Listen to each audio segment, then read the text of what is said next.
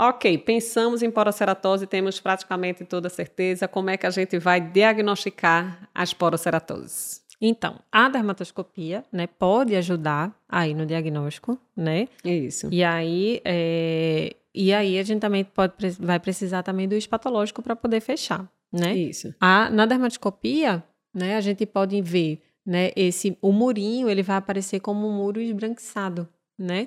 E essa região atrófica central, a gente pode ter a presença de vasos glomerulares, vasos lineares, né? Isso nessa região mais central. Então, a dermatoscopia, ela pode ajudar. Pode ajudar, sem dúvida. Isso. Então, a gente vê esse anel anular no murinho com área trófica. No meio, não confundam. Muita gente poderia até pensar num CBC superficial, numa doença de Bowen. Olhem o murinho. O murinho pode ter aspecto mais branquinho, refletindo a hiperceratose, ou pode ser eventualmente um mais pigmentado, dependendo do fototipo do paciente, se for área de exposição ao sol maior.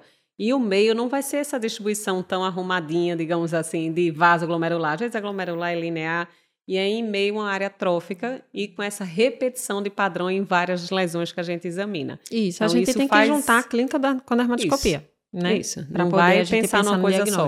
E Isso. até a patologia, né? Que às vezes é descritiva e bagunça tudo. Vocês têm que saber o que é que estão procurando a cada vez que examinam ou pedem exame complementar para os pacientes, né?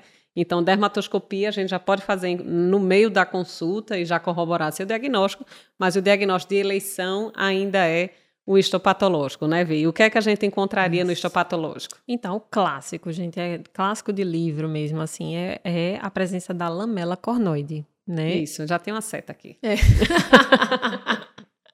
Eu já ia apontar, mas já veio pronto, vi, aqui.